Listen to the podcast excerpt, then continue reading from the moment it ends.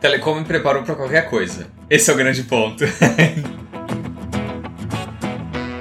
Porque mudar de mercado é muito complicado e eu acho que você tem que muito bem mapear quais as habilidades que você precisa ter para estar tá lá.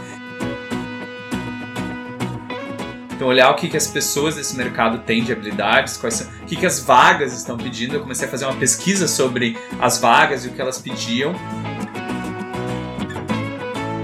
desde o começo da minha carreira, acho que se eu tivesse que ter alguém me avisando, é networking. Obviamente que com todas as restrições que a gente tem que respeitar, mas a gente tem que entender onde a gente pode encontrar o equilíbrio para manter a nossa saúde mental.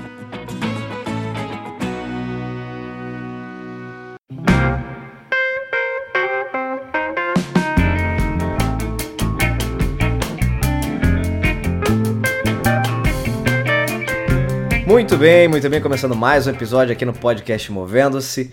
Convidados queridos, convidados amigos que às vezes eu encontro pela vida, às vezes eu não conheço, passo a conhecer no próprio podcast, na própria gravação de um episódio, mas tem gente que eu já conheço há um bom tempo, tem amigos que, que surgem e que ressurgem.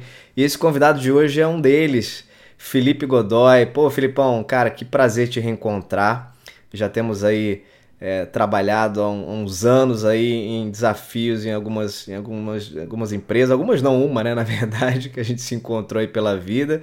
E que bom ter você aqui, Felipe, cara, um prazer bater papo contigo aqui no Movendo-se. Pô, Éder, eu que agradeço o convite, fiquei super lisonjeado. Eu sabia que em algum momento a gente ia se reencontrar e ia conseguir fechar alguma parceria, algum projetinho, alguma coisa. É, fico feliz do, do, do, convite de estar aqui e eu acho que a sua confusão sobre ser uma ou mais empresas é porque o que a gente viveu vale por muitas empresas. Exatamente. As experiências ali, cara, no mundo de telecom, é realmente cada, cada mês é uma empresa diferente praticamente, né? Então, você tem razão. Você tem razão, faz sentido. Mas é muito legal ter você aqui pra gente bater um papo sobre a tua trajetória, sobre os teus movimentos. Acho que você tem algumas passagens aí na tua vida profissional que valem a pena ser compartilhadas e que sem dúvida vão servir de insight aqui para quem está ouvindo a gente nesse bate-papo. Mas eu queria que você se apresentasse, como de praxe no podcast Movendo-se aqui, se apresenta sem falar o que você faz. Quem que é o Felipe Godoy? Cara, eu adoro essa tua pergunta, porque eu acho que assim, ela mexe com a gente e faz a gente refletir sobre um ponto que nem sempre a gente reflete, que é tão automático que a gente responde e vai direto na profissão. E aí é engraçado que assim, eu me mudei no último trabalho, me mudei para São Paulo, e aí além da de perguntar é, quem você é e as pessoas responderem o trabalho, às vezes a pergunta que vinha é de onde você é e isso significava, inclusive, a empresa que você trabalhava. Aí eu ficava pensando, já perdi o quem eu sou, agora eu vou perder até de onde eu venho. É, mas, respondendo a sua pergunta. É, eu sou um cara otimista, sou um cara que olho sempre o lado positivo das coisas e posso provar isso. Sou um cara extremamente adaptável. E eu acho que as duas coisas elas estão conectadas de alguma maneira. Eu acho que quando você tem uma visão otimista sobre o que está surgindo, você abraça melhor a mudança. É, sou um cara que eu sempre vivi muito focado no futuro e tô aprendendo a viver mais o momento presente, a meditar, refletir, Pô, legal, vamos experimentar falar sobre isso, esse momento atual. Uh, não posso deixar de dizer o quanto eu sou disciplinado e dedicado. Eu acho que anos de colégio militar me deixaram assim. e hoje eu sou uma pessoa que tem aplicativo para meta pessoal. Assim, então eu foque... sou focado. E... Mas eu acho que também isso tem a ver com a minha crença de que a melhor maneira da gente aproveitar a vida é se desenvolvendo, é aprendendo, Total. é se transformando. Então acho que sem foco e direção a gente não consegue ou né, não consegue tanto avançar nessa nossa jornada. Então eu acho importante, eu acho legal assim ter esse foco, inclusive para nossa parte pessoal, que eu acho que às vezes a gente deixa meio de lado assim. Sem dúvida, sem dúvida. Bela apresentação, gostei. Começamos bem, começamos bem. Ô Filipão, cara, a gente se conheceu é, em 2000. Foi 2010 ou 2011? Que ano que você entrou na TIM? Pô, eu sou péssimo pra, pra data, Eder. Não você, você foi da, você foi da primeira turma? Eu fui da do, primeira do, turma. Então foi 2010. Então, então foi 2010. beleza. É, bom, o Felipe fez parte da primeira turma de trainee da TIM. Foi lá que a gente se conheceu. Eu entrei na TIM, na verdade, também por conta desse programa, não como trainee, mas eu entrei para fazer gestão desse programa no lado de RH, no lado de desenvolvimento. Foi era o primeiro, primeiro o ano ali de programa é, de trainee da TIM, um baita investimento, um grande programa. Foi a primeira turma foram 100 trainees que entraram e o Felipe foi um desses caras, né? Um cara que é, saiu do Rio Grande do Sul e, e foi para esse desafio no Rio de Janeiro. Não sei se foi exatamente já nessa sequência que você saiu do Sul e, e, e veio para o Rio para trabalhar na TIM. Mas, cara, conta aí de forma resumida para quem está ouvindo a gente o teu percurso de carreira e depois você se formou. Você é engenheiro de produção, né, formado lá no, lá no Rio Grande do Sul. E em um determinado momento você resolveu bater asas e se aventurar. Não se aventurar de forma é, pouco planejada, porque a gente vai falar aqui do, do, do, teu, da tua capacidade aí, do teu, da tua obstinação por planejar cada passo da tua carreira, o que é super interessante de, de, de ouvir, de conhecer. Mas conta pra gente aí, fala um, um pouco desse, desse, dessa jornada, desse percurso que você teve aí depois de se formar, entrando no mundo do trabalho afora. Claro. Depois que eu me formei, e assim, eu comecei na engenharia mecânica e acabei na engenharia de produção. Ah. Depois que eu me formei em engenharia de produção, é, eu já queria uma aceleração na minha carreira, porque eu tinha muito claro para mim que eu queria ah. ocupar um cargo gerencial no mais curto espaço de tempo possível. Eu me Legal. formei um pouco mais tarde, com 25, porque eu troquei de curso e tal. Então eu entendi que eu precisava acelerar para conseguir atingir os meus objetivos. Legal. E aí, quando eu me formei, eu comecei a fazer seleções para programas de trainee. Passei no programa da TIM, passei para Curitiba, meu primeiro ano foi em Curitiba. Ah, foi Curitiba, foi Curitiba legal, primeiro é. ano foi lá então. Foi lá na, então. Na, nessa época a gente tinha as regionais ainda, depois isso, acho isso, no segundo ou terceiro ano a gente tirou as regionais. Todo mundo Rio. foi pro, pro Rio, é. Exato. E aí o primeiro ano eu comecei trabalhando na área de vendas, então a gente fazia job rotations, então meu primeiro ano foi para a área de vendas. No segundo ano eu já fui para o Rio de Janeiro trabalhar com Customer Relations. E o meu foco sempre foi, depois que eu entrei na TIM, que eu estava formado, era trabalhar com marketing. Então eu tinha uhum. como objetivo claro estar na área de marketing. E aí, nas, nos meus. Que já cálculos... era, na verdade, um segundo objetivo, né? O, o, o primeiro Sim, de todos é. é. uma carreira gerencial. Então, cara, é aqui que eu quero chegar e, e esse, esse é o meu, o meu plano.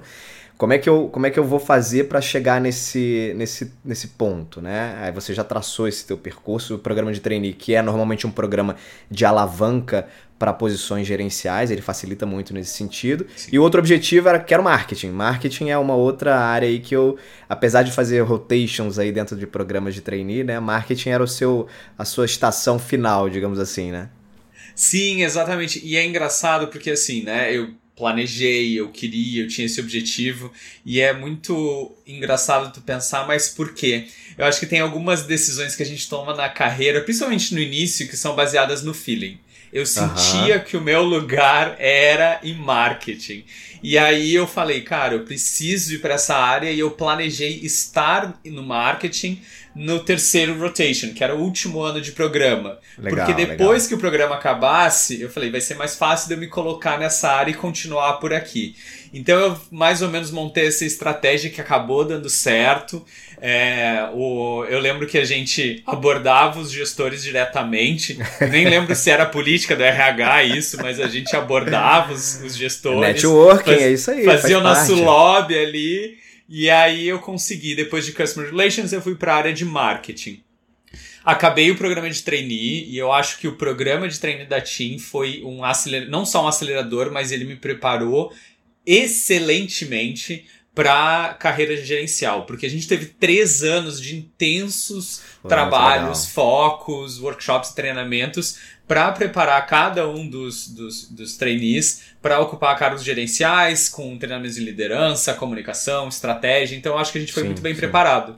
Quando e nem acabei... todo mundo, né, Felipe? Nem todo mundo, é, depois de três anos, acho que isso é legal a gente falar, porque é claro que quando você está num programa você eh, participa ali de um, de um grupo que há um investimento e um desenvolvimento para acelerar esse grupo, mas tudo também vai depender de cada indivíduo. Né? O Sim. nível de prontidão de um é diferente, diferente do de outro. Então, não necessariamente todo mundo que entra ali em pé de igualdade, depois de três anos, está maduro, pronto o suficiente para assumir uma posição gerencial. E nem todos, é, depois que, acabar, que acabaram o programa, depois de três anos, nem todos seguiram numa posição gerencial logo na sequência e você conseguiu, né? Então você conseguiu amadurecer nesse, nesse período. Então, parte do mérito teu também. É, acho que vale a pena a gente falar de números e no final foram oito, né? Se entraram 100, quem acabou depois desses três anos foram oito. Eu fui um desses oito e a gente teve até uh, como premiação um curso no exterior. Então eu fiz um curso na INSEAD, na França, pago pela empresa, o que é um reconhecimento muito legal do trabalho e do esforço que a gente teve. E depois que eu acabei o programa, eu assumi uma posição gerencial no marketing B2B, Large Account e o meu foco sempre foi em B2C. Só que eu entendi que. Pra quem, só para quem não, não tá familiarizado, o, o Felipe, explica aí o que é B2B, o que é B2C, claro. pra todo que tá ouvindo a gente, nem todo mundo conhece. Claro, o B2B é o, é o business to business, então quando a empresa faz negócios para outras empresas, vende seus produtos e serviços para outras empresas, o B2C são as empresas que vendem seus produtos e serviços para o consumidor final. O meu objetivo sempre foi, eu sempre foquei muito mais no B2C. Eu uhum. queria trabalhar com marketing B2C porque eu acho que ele tem mais emoção, ele traz é, camadas diferentes do marketing B2B que é mais racional. É, só que quando veio a proposta, a proposta veio para trabalhar com marketing B2B, de se tornar um gerente do marketing B2B. E eu entendi que era um passo de cada vez. Então, claro. a primeira etapa era virar gerente. Então, eu me tornei Consegui. gerente dessa área. Consegui, exato. Meta cumprida. E depois, quando surgiu uma nova oportunidade, eu passei a gerenciar o Team Beta, que é um produto da Team focado no público jovem. Uhum, e era um uhum. produto, assim, muito interessante de se trabalhar, porque não só eu trabalhei com aspectos de telecom, do produto de telecom, como ele tinha uma camada de engajamento, gamificação, conexão com redes sociais, e assim, vale a gente falar que faz uns seis anos, mais ou menos, então, assim, foi super precursor em vários sim, aspectos sim, sim. Esse, esse produto. E eu fiquei no Team Beta durante três ou quatro anos, liderando essa área, definindo estratégia, construindo junto com o time é, esse produto e o crescimento desse produto dentro do mercado. Ele tinha uma estratégia de member get member que eu achava fantástica também, então não era um produto que você achava em loja, mas ele tinha uma camada de fãs, era, era, era legal, muito interessante, legal. esse legal. E, ô Felipe, conta uma coisa aqui que você foi falando me bateu essa curiosidade, né? Quando a gente está num programa como esse, de formar novos líderes, né, e que nunca tiveram antes uma experiência de liderança, no final desse programa você recebe ali um, um, certificado dizendo assim, ó, check, você está pronto para liderar pessoas, você está pronto para ser gestor não só de uma área, mas de um time também. Sim. Cara, como é que foi isso, assim, para você, pela primeira vez na tua vida, tendo que gerir pessoas, após participar, obviamente, de vários treinamentos, várias formações, mas na prática a teoria é outra, né? Como é que foi, cara, essa primeira experiência gerindo, gerindo pessoas? Então, eu acho que como você falou, você está teoricamente certificado para. Porque é a prática que vai dar realmente Total. a musculatura que você precisa para fazer isso. É, eu acho que essa preparação ela foi muito boa porque ela deu muitos insights e ajuda você a estar tá mais preparado para lidar com diversas situações. Então eu acho que quando eu acabei o programa, eu já tinha um olhar muito melhor, muito mais próximo sobre o desenvolvimento das pessoas, o desenvolvimento da equipe, uhum, uhum. o que eu acho que não é um processo tão natural quando uh, você tem um gestor que começa o processo de gerir pessoas, então a gente já tinha esse background que ajudou muito a uhum. gente uhum. nesse sentido. Uh, mas você comete erros, né? Eu lembro que na primeira área que eu fui gestor, eu peguei o principal projeto, eu abracei e aí, de repente, Inclusive, eu, eu falei, cara, mas não tá fazendo sentido. E eu acho que numa conversa até com o coach da TIM que a gente tinha na época, é, ela falou assim: Felipe, você tá indo pra tua zona de conforto, pipeline uhum. da liderança. Esse uhum. não é o uhum. seu papel. Você delega para alguém. Você queria executar, aí, não, fazer do meu jeito aqui, deixa eu tocar esse negócio aqui.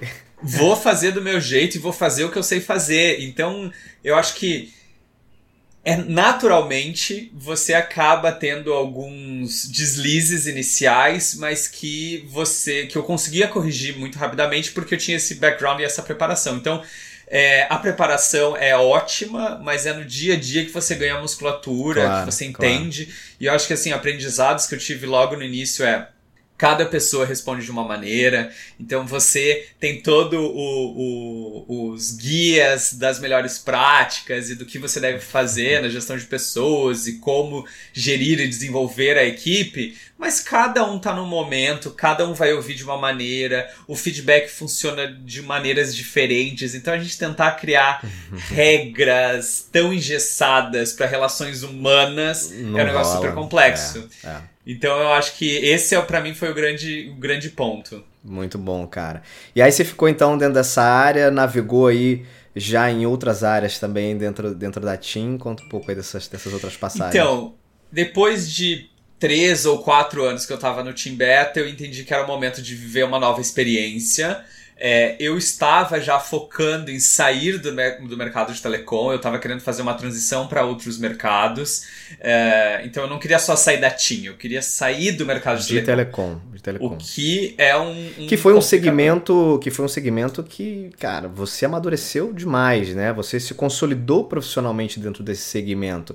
Foram, foram quantos anos aí? Oito anos? Nove anos. Nove, Nove anos, anos, né? É uma, uma, uma, passagem enorme na tua carreira num setor é, muito forte no Brasil, uma das maiores empresas do país, num, num, numa área, para quem nunca trabalhou em telecom, talvez não tenha muita dimensão, mas galera, é, é um negócio assim alucinante. Realmente é, é uma escola, telecom é uma escola profissional para qualquer pessoa, independente da área. Eu, por exemplo, estou em RH é, e para mim foi uma grande escola ter passado por telecom, porque a dinâmica do negócio de telecom ela realmente ensina muito para gente. Para você, cara, é, o que, que esse mercado traz de bagagem assim profissional, né? Você falou, ah, eu queria sair de telecom, tal, queria mudar depois de nove anos para um outro segmento. Mas se você pensar nesse recorte histórico aí dos nove anos, o que, que você acha que telecom proporcionou para você como, como bagagem? Telecom me preparou para qualquer coisa. Esse é o grande ponto. Resumindo. então, depois, resumindo, é isso. E eu acho como você falou, assim, se a gente pensar no mercado de telecom, eu acho que é um mercado super dinâmico, que tem uma velocidade absurda, extremamente adaptável. A gente muda de direção muito rápido, a gente segue é, direções diferentes. Assim, é, é engraçado quanto a máquina ela, ela é redirecionada e as pessoas conseguem fazer isso muito rapidamente. Então, eu acho uhum, que esse uhum, dinamismo uhum. do mercado é muito legal, a gente aprende a, a, se adaptar, a responder com agilidade. Uhum. É, mas é engraçado um aspecto agora que tu falando, eu, eu reparei que apesar de todos os, assim, de conhecer tantos profissionais do mercado de telecom e saber o quanto o mercado de telecom prepara bem as pessoas, eu não percebo o mercado de telecom como um mercado que todo mundo muito procurado, assim. Os profissionais uhum, do mercado de uhum. telecom são muito procurados por RH. É, e aí eu falo da minha experiência pessoal, que quando eu tava na, na Team, eu não recebia tantas mensagens no LinkedIn de headhunters e tal. Uhum, uhum. Agora no Pinterest o cenário mudou e a vida é outra, assim. Então, o quanto, claro, tem a questão de estar no Rio e São Paulo, que muda muito essa perspectiva, tá, mas uhum. o fato de, do mercado de telecom não ser um mercado que ele é tão. É, bem visto, ou pelo menos que as pessoas procuram tanto, eu acho um dado curioso, porque eu acho que formam profissionais excelentes, assim. Sem dúvida, sem dúvida. E, e, talvez acho que mais do que o mercado de telecom em si, as pessoas se atraem pela, pela marca empregadora, né? Então, eventualmente nem todo mundo, ah, eu, eu tenho como objetivo aqui trabalhar com telecom. Talvez não, mas, putz, eu queria trabalhar na TIM, eu queria trabalhar na Vivo, né? Eu queria trabalhar na Oi, porque reconhecidamente são é, grandes empresas do, do, do, mercado nacional. E aí lá dentro é que eles descobrem o que, que é telecom, na, na verdade, né? Tirando, obviamente, a galera que é engenheiro de telecom, é aí que aí sim, esse é, o, esse, é o, esse é o mercado, é o nicho aí, é o habitat natural dessa turma, né? Mas tirando os outros profissionais. Agora, recomendo, viu? Você que está ouvindo a gente aí, se você quiser ter uma, uma experiência muito forte em negócio, em mercado de trabalho, em adaptação principalmente, em flexibilidade, procura trabalhar em qualquer empresa de telecom aí que você vai, você vai se desenvolver muito num curto espaço de tempo. Não, Com não, Felipe? Certeza. Fala aí. Com e aí você, você, você migrou então, depois desses nove anos, você saiu da TIM. E, e, como é que foi essa saída, essa transição? Como é que foi essa tua busca, esse encontro com a Pinterest onde você está hoje? É, então, assim, só o que acontece, assim, como as mudanças elas são em etapas, né? Então eu tava uhum. no Team Beta já planejando mudar e eu queria ir pro mercado de B2C, de tecnologia, então já tava focando em algumas empresas, uhum. mas eu entendi que as skills, as habilidades que eu tinha precisavam ser outras. Então eu comecei a me preparar, fiz alguns cursos. Então, ah. e aí, assim, eu descobri o quanto a gente tem de cursos, é, ferramentas online educacionais sensacionais. Eu fiz cursos incríveis de universidades super renomadas por um preço super acessível. Então, assim, eu comecei a desenvolver muito mais as minhas habilidades ligadas ao marketing uhum, digital, que eu não tinha uhum. tão forte na época, uhum. porque eram importantes para essa minha transição. Mas as, as transições aconteceram em etapas. Então, antes de sair do Team Beta, eu e sair da Team, eu passei, eu fui gerente sênior da área de VAS, que é uma área que tem produtos que não são telecoms, porque eu entendi que gerenciar produtos que não eram de telecom ia me abrir portas no mercado para me uhum, conectar com o mundo de uhum. aplicativos. Então, me conectar com um mundo que eu não tinha tanto contato naquele momento e que uhum. ia me uhum. ajudar depois no próximo passo. Então, eu fiz esse, esse step intermediário e aí foi quando eu consegui fazer a transição para o mercado B2C de tecnologia. E aí eu fui para o Pinterest. E uhum. eu acho que essa transição ela tem alguns, assim, alguns pontos importantes. É uma transição que ela foi extremamente planejada, ela foi intencional, mas ela não foi nada fácil. Ah. Porque mudar de mercado é muito complicado. E eu acho que você tem que muito bem mapear quais as habilidades que você precisa Perfeito. ter para estar tá lá então, começar a pre se preparar muito antes da vaga surgir, você já tem que estar preparado. Então, olhar o que, que as pessoas desse mercado têm de habilidades, quais são, o que, que as vagas estão pedindo. Eu comecei a fazer uma pesquisa sobre as vagas e o que elas pediam. Mapeei as 10 empresas que eu queria trabalhar, então eu olhava assim semanalmente as vagas que abriam, trabalho de casa mesmo. Vocês estão entendendo esse... o que é planejamento de carreira, né, turma? e uma outra coisa que é muito difícil de planejar, mas que desde o começo da minha carreira, acho que se eu tivesse que ter alguém me avisando, é networking. Total, a gente cara. não dá o devido valor, acho que nisso no início, mas depois de um tempo tu percebe. Eu acho que Uh, eu fui pro Pinterest muito também porque eu tinha desenvolvido uma parceria com eles quando eu estava no Team Beta. Uhum, eu desenvolvi uhum. contatos dentro da empresa, então uhum. isso me abriu portas que me permitiram fazer essa transição, uhum. mesmo que eu não fosse o candidato com o maior fit para vaga, porque tu tinha pessoas que já estavam trabalhando com isso, eu vinha de um mercado diferente. Então eu consegui sobrepor Perfeito. essas dificuldades por todo o preparo, mas também porque eu já conhecia as pessoas que estavam lá. Então isso foi assim. Uma, uma, mudança, é, um, um, ponto super importante para essa mudança acontecer. Ô Felipe, deixa eu abrir um parênteses aqui. É, não sei exatamente quando esse nosso bate-papo está indo para o ar, é, mas provavelmente quando você, você que está ouvindo a gente agora, ou, ou vendo pelo, pelo YouTube, tem um bate-papo aí que já deve também estar no ar, que é uma resenha do podcast Moventos, que fala um pouco sobre isso. Que fala o seguinte: nem toda posição, nem toda vaga no mercado de trabalho, existente no mercado de trabalho, nem toda vaga é divulgada. Nem toda vaga é divulgada. Então, muitas, muitos movimentos acontecem dentro do, do mundo do trabalho sem que você, potencial candidato, saiba sequer da existência daquela vaga. Por quê? Porque o networking ele alimenta muito esse processo. Então, as indicações internas, as parcerias que já conheço, eu conheço fulano, ciclano. Então, a, abriu a vaga nesse momento, eu, eu, não necessariamente eu, empresa, preciso divulgar essa vaga no mercado para atrair currículos, porque possivelmente eu já tenho algumas pessoas ali da, da rede que podem ser bons candidatos e, em geral, eu acabo até preenchendo aquela vaga é, com, com essa rede.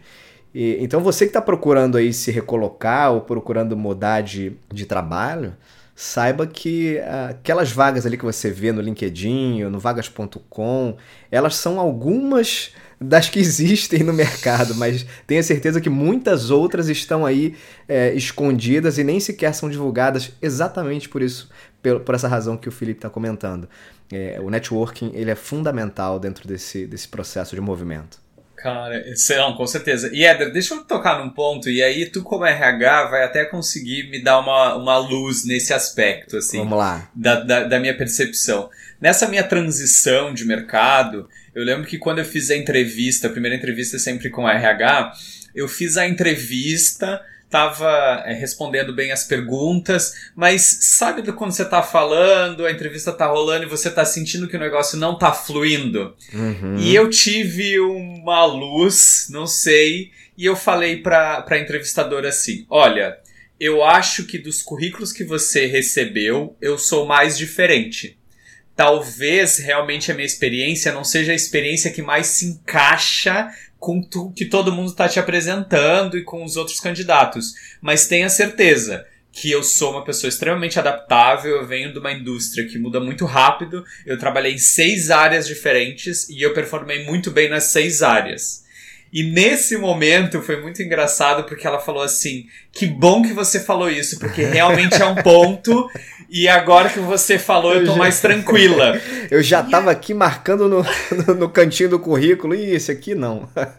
e aí foi muito engraçado, porque eu fiquei pensando assim: claro, eu acho que tem que ter um fit óbvio entre o candidato e os skills, mas quando você tá Super. mudando de mercado, é, às vezes isso não é tão forte, tão claro. Então, assim, é, foi interessante eu ter levantado um fantasma, um, tirei o, o, elefante branco, Total. botei ele no centro e aí a gente falou sobre isso, assim.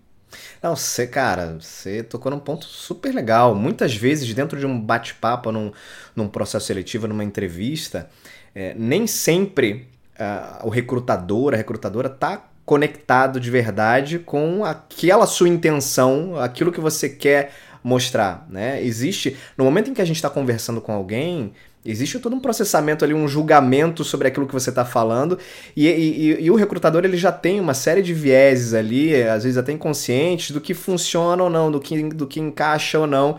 Então você foi super certeiro, né? Falou o que ela queria ouvir, na verdade.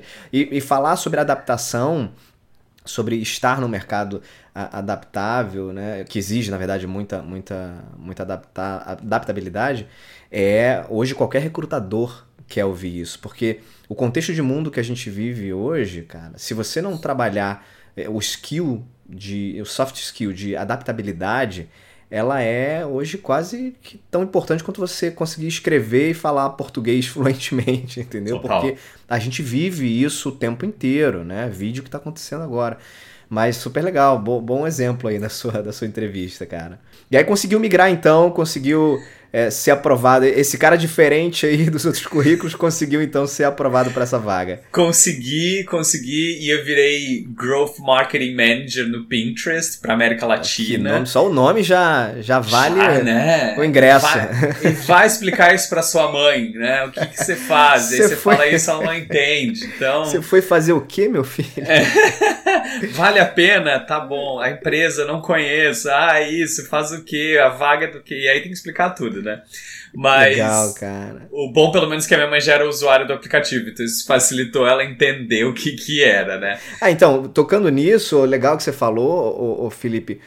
Para quem não tá familiarizado ou, ou, exatamente conhece detalhes né, do, do business do, do, Pinterest, qual é o negócio, quais são os teus desafios nessa cadeira que você está hoje, quais são os desafios da empresa atualmente? Conta um pouco aí, aproveita e compartilha um pouco do, do modelo de negócio aí de vocês. Claro, se eu ganhasse um real por cada vez que alguém me perguntou como o Pinterest ganha dinheiro, eu já não precisava trabalhar, mas eu acho que essa é uma dúvida que as pessoas têm. Assim. Legal. É, eu acho que vale a pena explicar o, um pouco assim, o que é o Pinterest e o que ele não é. Então, o Pinterest ele é uma plataforma de descoberta visual onde as pessoas entram para se conectar com o conteúdo, para fazer uma busca de alguma referência que elas queiram, de pegar uma ideia para poder aplicar na vida delas. Tanto que a nossa missão é inspirar as pessoas para criar a vida que elas amam. Então essa é a missão Legal. do Pinterest. Então uhum. eu conecto pessoas aos seus interesses, diferente de uma rede social. Eu não, não o meu ponto principal é conectar pessoas a interesses, não pessoas a pessoas, tá necessariamente. Tá uhum, uhum. É, e aí,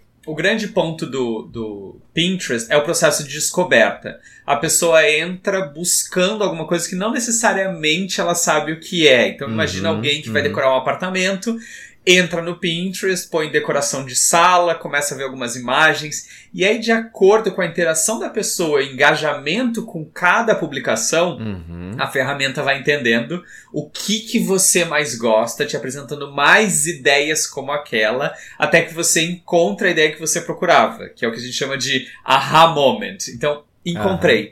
E aí uhum. você encontra não necessariamente sabendo o nome, porque assim decoração, cada estilo tem um nome, corte de cabelo, cada um tem seu nome. Então, claro, claro. às vezes a gente não sabe nem o nome do que a gente está procurando e a busca por por palavras, ela pode ser complexa nesse sentido.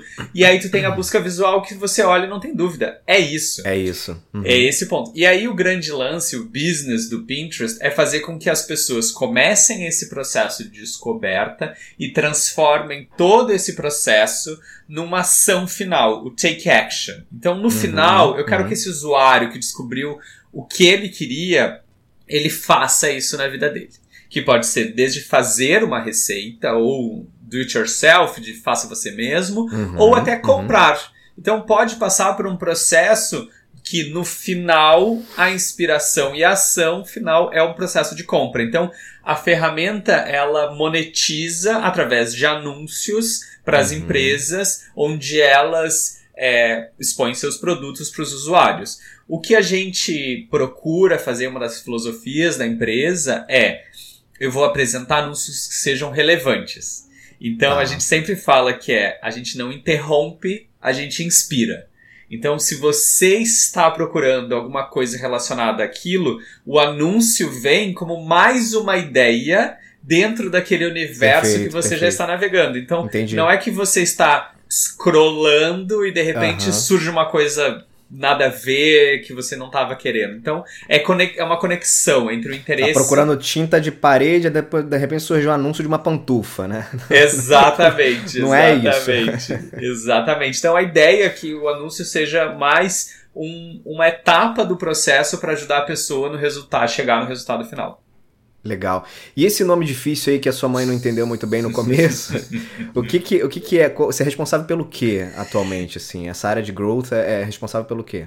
Então, growth, e aí é, é, engraçado porque growth é uma área super nova que eu fui descobrindo ela à medida também que eu fui trabalhando. Uh, tá. Cada empresa eu percebi que tem uma visão diferente. Eu já vi muitas empresas que, para a área de growth, trabalham só o aspecto de performance marketing. Okay. Já vi algumas empresas que têm isso, mas. É, basicamente, quais são os, os pontos principais da área? Growth vai trabalhar na aquisição, então, como eu posso adquirir novos usuários, novos clientes, uhum, uhum. É, e também na parte de retenção e engajamento. Como é que eu engajo essas pessoas que entraram no meu aplicativo? Então uhum. eu trabalho muito nessas duas frentes. Hoje eu estou focado no público de creators, que a gente chama que são os criadores de conteúdo. Então eu uhum. trabalho na parte de aquisição, educação desses criadores de conteúdo, desenvolvendo regras de relacionamento para que eles tenham as informações corretas, que eles entendam a plataforma e encontrem sucesso de uma maneira mais rápida e também engajando okay. eles com algumas oportunidades que a gente tem para oferecer.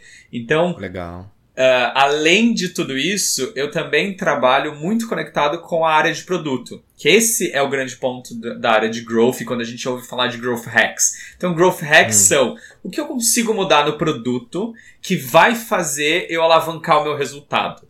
E aí eu certo. percebo que algumas vagas deixam isso um pouco mais de lado, mas no Pinterest a gente trabalha muito próximo à área de produto para conseguir fazer com que o produto tenha um uma, um fit com o nosso mercado e também que os resultados sejam cada vez melhores para que a gente consiga reter e trazer mais pessoas. Show. Você está dois anos então nessa, nessa posição aí, nessa, nessa área. Dois anos, exatamente. Agora eu já sou Growth Lead, então é, fui promovido recentemente, foi mês passado. Opa, é, parabéns. Obrigado, obrigado. Foi muito legal, assim, poder receber esse reconhecimento é, da empresa e sentir que a trajetória tá, tá seguindo um caminho ascendente. Legal. Você sabe que eu lembrei de você esses dias, ô, ô Felipe? Eu, eu, meu filho chegou para mim, o Theo, tenho dois, né? Tem o Miguel e tem o Theo. O Theo é o mais novinho. Ela tava falando assim, papai, eu queria, eu queria uns desenhos para colorir. ele falou assim: eu queria que você, eu queria que você imprimisse para mim aí o Power Rangers para eu colorir os Power Rangers. Eu botei lá no, no, nem entrei no aplicativo do, do, do Pinterest, mas eu botei lá na, no, no, Google e tal, uhum. Power Rangers para colorir. Aí já entrou direto assim as opções, as primeiras opções eram dentro do Pinterest. Sim, sim. Entrei lá e imprimi lá o, os tais dos Power Rangers para ele, ele imprimir, então já, já usei aí recentemente os serviços. Na categoria Parenting, você usou as nossas, nosso conteúdo. Exatamente, cara. Mas, bom, que legal. É bom que a gente vai, vai descobrindo e aprendendo um pouco sobre o negócio também. Ô, Felipe, diz uma coisa, cara. Você é um cara super planejado, um cara super. É, sabe o que você quer do ponto de vista de, de carreira, de trajetória, foi percorrendo caminhos aí que você é, gostaria de ter percorrido. E quando você saiu do, do da TIM, você também precisou fazer uma mudança de cidade, né? Você saiu do Rio e foi para São Paulo. Né? Então, é, mudar de empresa, que já é por si só mudar de vida também, né? Mas junto com uma mudança de cidade, tem toda uma outra implicação. E recentemente eu fiquei super curioso que eu vi que você tá se mudando aí quase que, que, todo mês você você tem se mudado de cidade, né?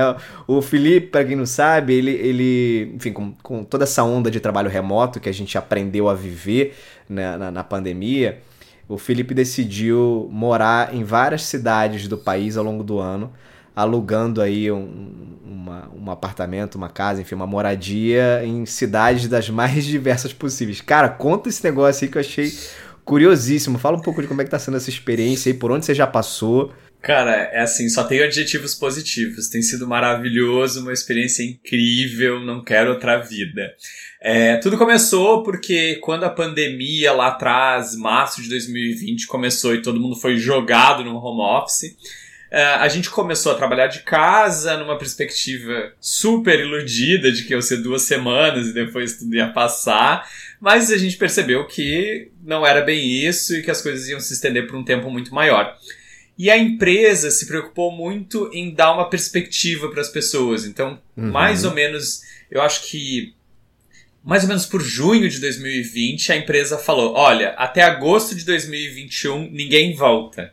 E o mais engraçado era que na época a gente achava um exagero. Hoje a gente já não acha. Super normal, né? Super tá normal. Achando, caramba, já em agosto, né? É, e não, e nem vai ser em agosto. Mas naquela mais. época ia sim, ser em sim, agosto. Super a longo prazo, né? E muito longo prazo. E aí foi quando me deu um estalo. Eu falei, cara, falta um ano para mais que um ano para chegar essa data. Por que, que eu vou ficar aqui? Eu tinha me mudado para São Paulo para trabalhar no Pinterest. Eu tava morando a cinco quadras do escritório e aí de repente não tinha mais escritório. Então toda a minha movimentação deixou de fazer sentido. Uhum. E um dos pontos que para mim eu acho que mais bateu foi que quando eu fui visitar, depois de três meses em São Paulo, eu peguei um carro, aluguei um carro, 15 horas de carro para não pegar avião, para não encontrar ninguém. Fui para Porto Alegre ver minha mãe, que eu tava preocupado com ela. E minha mãe é muito de sair, ela precisava ver alguém. Eu falei, não, deixa eu ir lá, vamos ficar um tempo junto, ela vai se acalmar. E aí, quando eu tava em Porto Alegre, os parques estavam abertos, tu podia ir pra orla. Então eu percebi que tá, era uma experiência mais agradável do que estar em São Paulo naquele momento. Certo. E aí isso para mim bateu muito forte. O que fechou foi quando eu fiz as contas. Quando eu vi que o meu aluguel eu ia conseguir alugar casas e apartamentos muito mais legais em outros lugares do Brasil, eu falei, vamos fechar essa mala. Botei os móveis num guarda-móveis, entreguei meu apartamento, comprei um carro e botei Caraca. o pé na estrada. E aí eu já fiz é, Porto Alegre, Praia do Rosa, que é em Santa Catarina, uhum. fiz o interior de Santa Catarina, fiz Rio de Janeiro, e aí Rio de Janeiro eu fiz também o interior do Rio, fui para Cachoeiras de Macacu, numa casa na beira do rio. Acho que essa eu, tra... vi uma foto, acho que foi, foi nessa, nessa publicação que você fez, não lembro se foi no LinkedIn ou qual rede, acho que foi essa aí que eu, que eu vi. Cara, era uma casa que eu estava trabalhando ouvindo o rio o dia inteiro. E aí, sabe aquele negócio de em 30 segundos eu tomo um banho de mar, assim, eu saio daqui desse computador e eu estou. Banho de mar não, banho de rio. Banho de rio. E aí eu falei, cara, era isso, esse contato com a natureza me faz muito bem, me ajuda. Eu acho que assim, um dos pontos principais é. No meio de tudo isso que a gente está vivendo, a gente tem que entender, obviamente que com todas as restrições que a gente tem que respeitar, mas a gente tem que entender onde a gente pode encontrar o equilíbrio para manter a nossa saúde mental. Com e para mim o contato com a natureza foi uma coisa que me ajudou muito sempre. Então tá na praia, tá no mato, é, me ajudou. E aí depois que eu saí de Cachoeira de Macacu, eu fiz Arraial da Ajuda Fiz Itaparica na Bahia, os dois na Bahia. Itaparica, ah. eu estava numa casa onde eu abria a janela, eu acordava de manhã, abria a janela, eu via coqueiros e o mar. Era ah, a definição de paraíso. e aí, assim, era E quanto tempo, até... mais ou menos, assim, em cada lugar? Fico mais ou menos um mês, porque é quando eu consigo tá. pegar um desconto agressivo que Legal. o Airbnb oferece. E uhum. eu acho uhum. que é o tempo também, porque assim, você tem que chegar, você desempacota, você sim, se sente sim, em sim. casa, dá tempo de você se sentir confortável. Não é correria. Então claro, eu gosto de ficar claro, um mês, claro, assim, mais ou menos. Muito e aí bom. agora, atualmente, eu tô em João Pessoa. Tô, terra maravilhosa. Maravilhosa, que, que maneiro isso, cara. E, e não, não só te proporciona essa, esse contato com a natureza, que é algo que te equilibra é, emocionalmente, né? Como você comentou, mas te dá uma possibilidade de conhecer o país, né? De conhecer culturas diferentes, regiões diferentes, é, e não como turista, né? Que vai ali no, no, ponto turístico, tira foto e vai embora, né? Como um, um, morador de fato, vivendo ali aquela cultura, apesar de estar, obviamente, trabalhando né, dentro de casa na maior parte do tempo, mas você acaba durante aquele mês ali, você é local, né? Você é um, você é um morador Exato. ali, um residente. Não, e, e, assim, por mais que, né, ah, você tá trabalhando, mesmo horário, 9 às 18, tudo igual, mas só o fato, às vezes, de você tá olhando uma paisagem diferente, de Nossa. você poder ver uma vista, ver o mar, então isso já, já, já ajuda, já acalma. Eu tô louco pra que a, a pandemia passe, mas a gente continua de trabalho remoto. A minha ideia é continuar fazendo isso e aí a ideia é poder explorar ainda mais os lugares. Então, assim, a pandemia ela traz uma série de restrições que não te permitem explorar tanto lugar, uhum. mas eu tô louco para que isso passe, mas que eu continue fazendo, seguindo essa vida.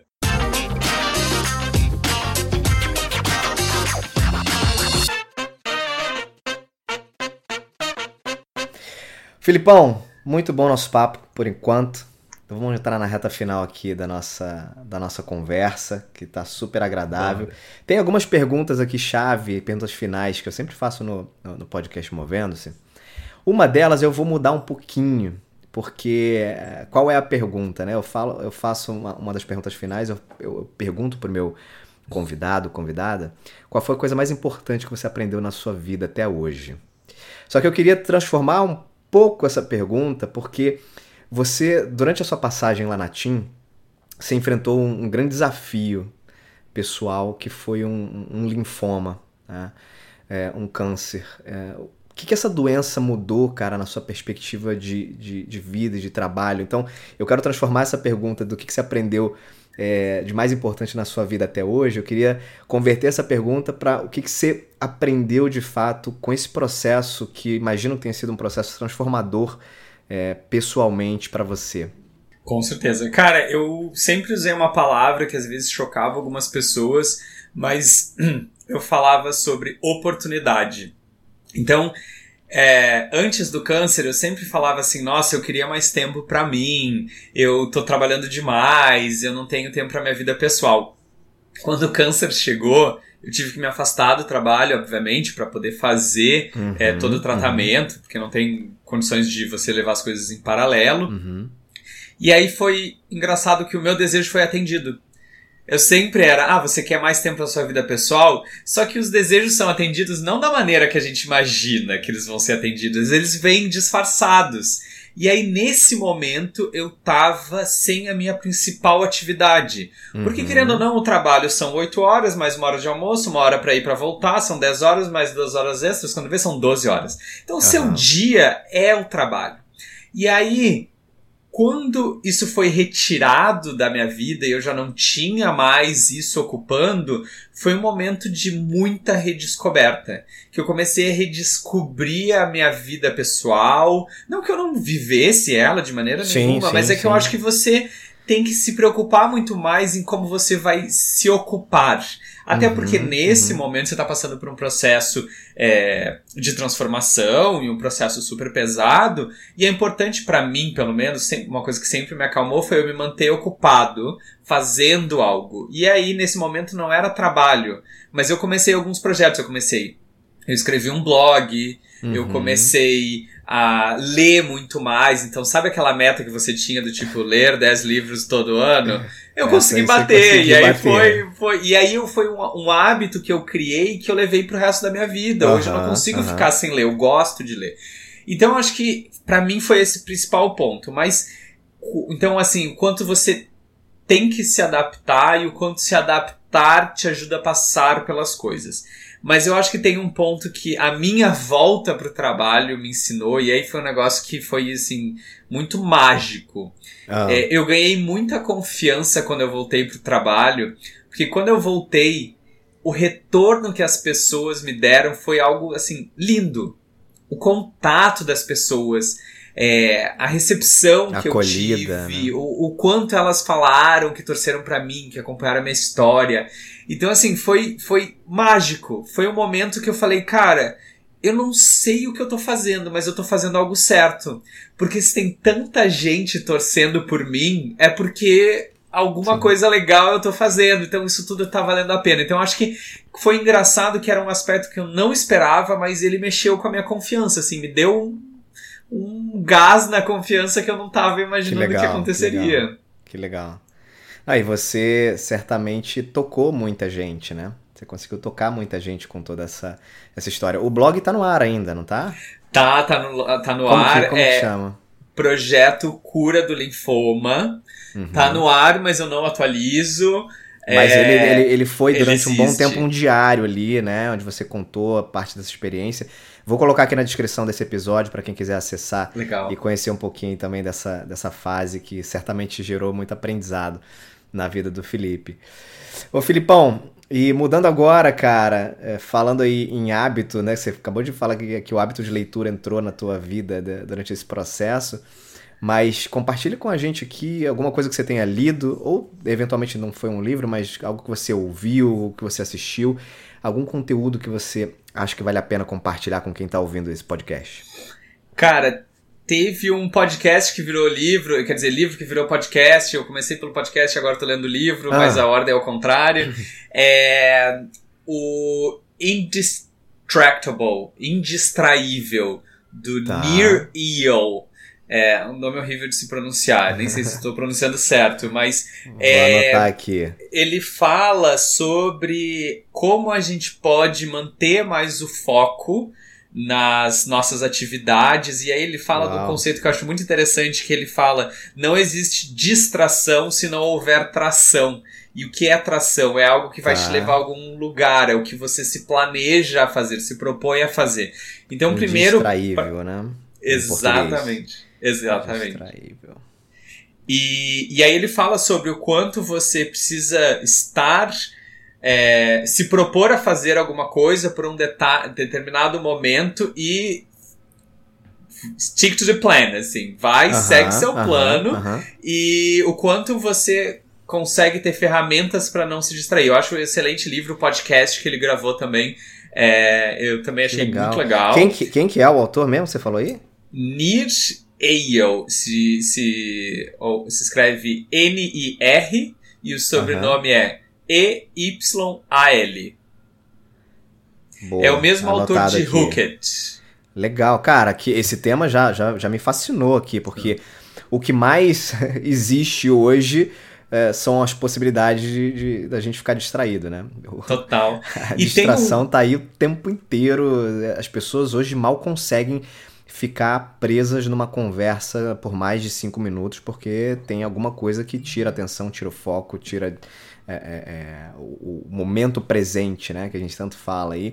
Mas legal, já tá anotado Total. aqui, vou, vou compartilhar com a galera. Éder, se tu me deixar dar mais uma indicação, Opa, é vamos. sensacional, cara. Eu ah. li um livro, e aí para quem trabalha em multinacionais e tem contato com pessoas de outros lugares, é um livro sensacional. O nome é The Culture Map é, eu agora não tenho o nome da autora, me pegou, mas é um livro sensacional onde ela trabalha oito elementos das, da, dos oito aspectos das relações de trabalho, como tá. cada país percebe isso e o grande legal. cada um desses etapas, né, desses aspectos e o grande insight para mim que ficou é você é, percebe o outro de acordo com a sua posição. Então, por exemplo, se você tem ah, feedback, tem países que são mais diretos e países que têm uma abordagem mais indireta. Muito e aí, legal. o lance não é só você estar tá mais pro lado direto ou indireto. É de onde você está, em quem você está vendo. Porque se a pessoa está hum. mais de um lado ou de outro, independente se ele está jogado ah. lá no extremo ou não, mas é em relação ao seu ponto de vista. Achei sensacional, que achei legal. incrível o livro, é, legal. Eu, você foi falando, eu fui procurando aqui. Erin Meyer, esse, esse aqui? Esse aí, esse The aí. The Culture perfeito. Map, Erin Meyer. Muito bom. Show de bola. Indicado aqui. Filipão, pra gente fechar, meu querido, se houvesse uma vaga hoje para alguém trabalhar com você, se é que não tem, de repente até tem aí, e a gente não sabe, qual característica fundamental você avaliaria num candidato ou numa candidata aí para trabalhar contigo? É, vai, vamos abrir, tá? Já vou. Opa, aí, ó, já fica, abrir. Hashtag fica a dica aí, galera. É, é, tem um, assim, acho que para mim a principal característica é vontade de se desenvolver e de aprender algo novo. Para mim, isso é uma característica que eu procuro independente da vaga. E, Sim. obviamente, quando a gente procura, a gente procura as pessoas que estejam com né, as, as habilidades mais próximas do que a gente busca. Só que, para mim, o bom profissional ele tá sempre focando em melhorar algum ponto. Então, ele sempre tem alguma coisa que ele vai buscar um conhecimento novo. Então, se você tem uma pessoa que ela é um alto potencial e ela tem uma alta entrega, uma alta performance e ela tá nessa posição, nesse quadrante, vamos dizer assim, por muito tempo, é porque ela não tá aceitando os desafios que deveria, porque ela não tá seguindo adiante. Então, eu acho que esse estar sempre buscando um desafio que a gente cresce e eu acho que as pessoas que têm esse mindset, elas conseguem seguir na carreira, evoluir Concordo. e eu acho que tem uma visão até melhor de tudo. Concordo plenamente. Ó, então fiquem Fiquem atentos aí às, às vagas do, do, do Pinterest para trabalhar lá com o Felipe. Já sabe aí qual a característica hein, que você tem que focar na entrevista, no bate-papo com ele. Senhoras e senhores, Felipe Godoy, cara, que prazer bater esse papo contigo, Filipão. Muito bom te reencontrar aí depois de tantos anos. Muito bom perceber a tua evolução profissional, a tua maturidade, cara, a forma como você enxerga a vida.